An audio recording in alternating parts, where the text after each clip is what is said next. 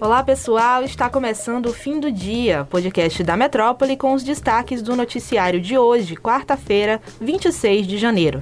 Aqui quem está falando é Catarina Carvalho e estreando na bancada ao meu lado está Maria Clara Andrade. Oi Maria! Oi, Kat! A gente começa o episódio de hoje falando sobre os efeitos da Covid-19 em crianças. Isso porque um estudo do Instituto da Criança do Hospital das Clínicas de São Paulo, divulgado hoje, indicou que mais de 40% das crianças e adolescentes continuam sofrendo com sequelas do coronavírus até três meses após a infecção. No estudo, um grupo de 53 crianças e adolescentes de 8 a 18 anos que tiveram Covid sintomática foi acompanhado por cerca de quatro meses. No total, 43% delas manifestaram sintomas persistentes. Entre estes estão dor de cabeça, cansaço, dispneia, que é a falta de ar, e dificuldade de concentração. Dores musculares e nas articulações, além de má qualidade do sono, também foram relatadas pelos pacientes. E segundo o coordenador da UTI do Instituto da Criança e do Adolescente do HC, Arthur Delgado, os sintomas trazem grande impacto na qualidade de vida dessas crianças e prejuízos escolares, já que passa a existir também um déficit de concentração.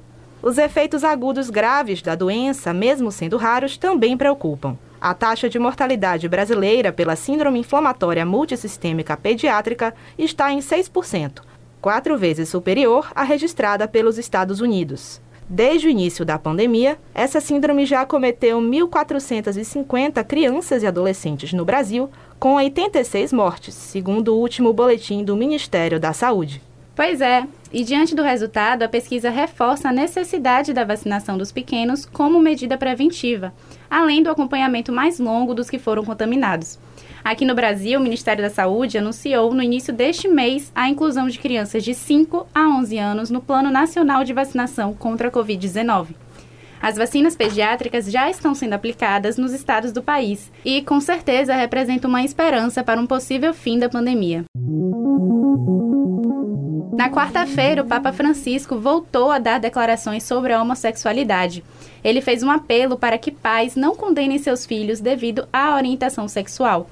Em outra ocasião, Francisco já havia dito que as pessoas LGBTQIA, têm o direito de serem acolhidas por suas famílias.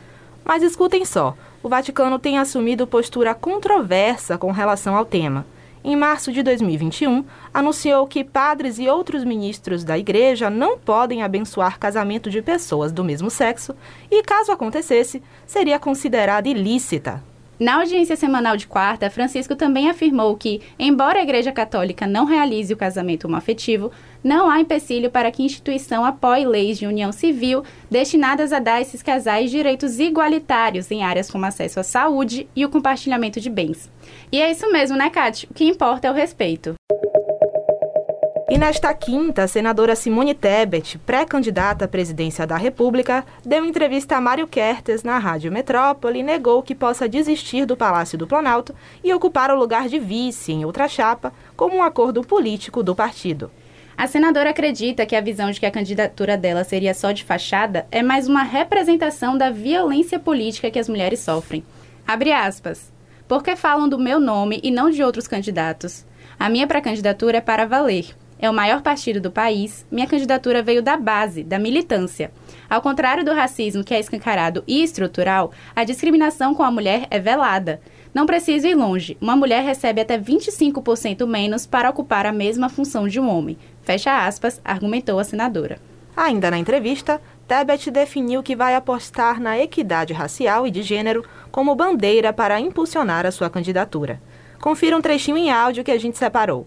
Se a população brasileira, né, se o Brasil é tão plural, essa pluralidade tem que se fazer representada no Congresso Nacional, na política. Uma das minhas principais bandeiras, que é dentro do Congresso e vai ser como pré-candidata à presidência da República, a equidade de gênero, homens e mulheres, e a equidade racial. Eu tenho trabalhado e vamos estar trabalhando muito fortemente com o MDB Afro para a gente poder estar apresentando ao Brasil um projeto, mas não é um projeto de programa médio e longo prazo, é o, no primeiro dia, com metas, com metas a serem cumpridas no primeiro mês, no primeiro ano, nos dois primeiros anos e nos quatro anos de governo. E só assim a gente vai conseguir realmente avançar. E lembra que na semana passada a gente comentou aqui no fim do dia sobre a decisão do governador da Bahia, Rui Costa, em diminuir o limite de público em eventos e estádios? Pois então, uma pesquisa do Instituto Opnus, contratada pelo Grupo Metrópole, apontou que a maior parte dos baianos concorda com o decreto do governo. O levantamento ouviu 1.500 pessoas entre os dias 19 e 22 de janeiro. A pergunta feita por telefone foi a seguinte: Considerando o avanço da pandemia nesse momento, você aprova ou desaprova a decisão do governador Rui Costa de diminuir o público máximo em eventos?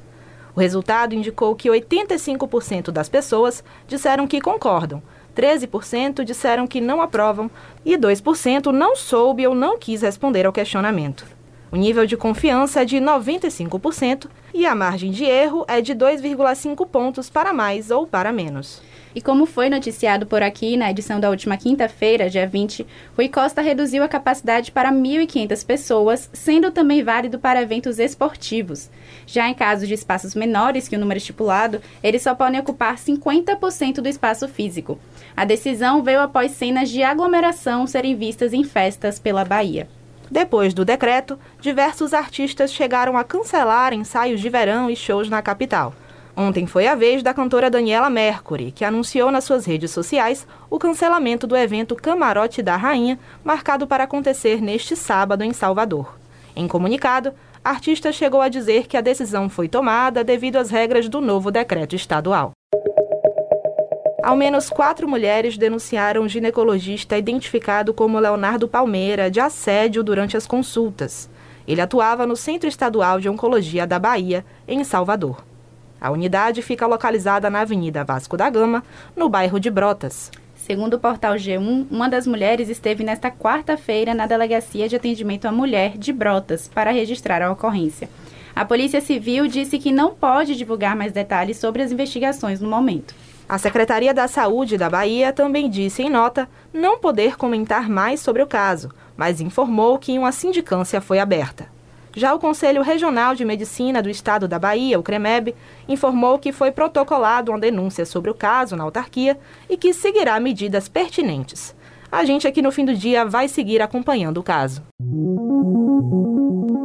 A gente termina o fim do dia de hoje com um caso de família. A filha de Olavo de Carvalho, morto na última segunda-feira, disse em uma rede social que é capaz de doar a herança do pai para uma campanha de Lula a presidente. A fala foi em resposta a uma seguidora que questionou se Heloísa iria querer o dinheiro que Olavo teria deixado. Heloísa de Carvalho respondeu então que o guru tinha apenas dívidas e se sobrasse algo iria querer sim. E ela continuou, abre aspas, talvez doe para a campanha do Lula, com direito a sair na mídia e tudo, só para vocês passarem raiva, fecha aspas. Ontem ela ainda informou que Olavo morreu sim de Covid-19, mesmo o médico do guru tendo negado publicamente. Segundo Heloísa, a família do filósofo é negacionista e conseguiu um atestado médico apenas para não encarar a verdade.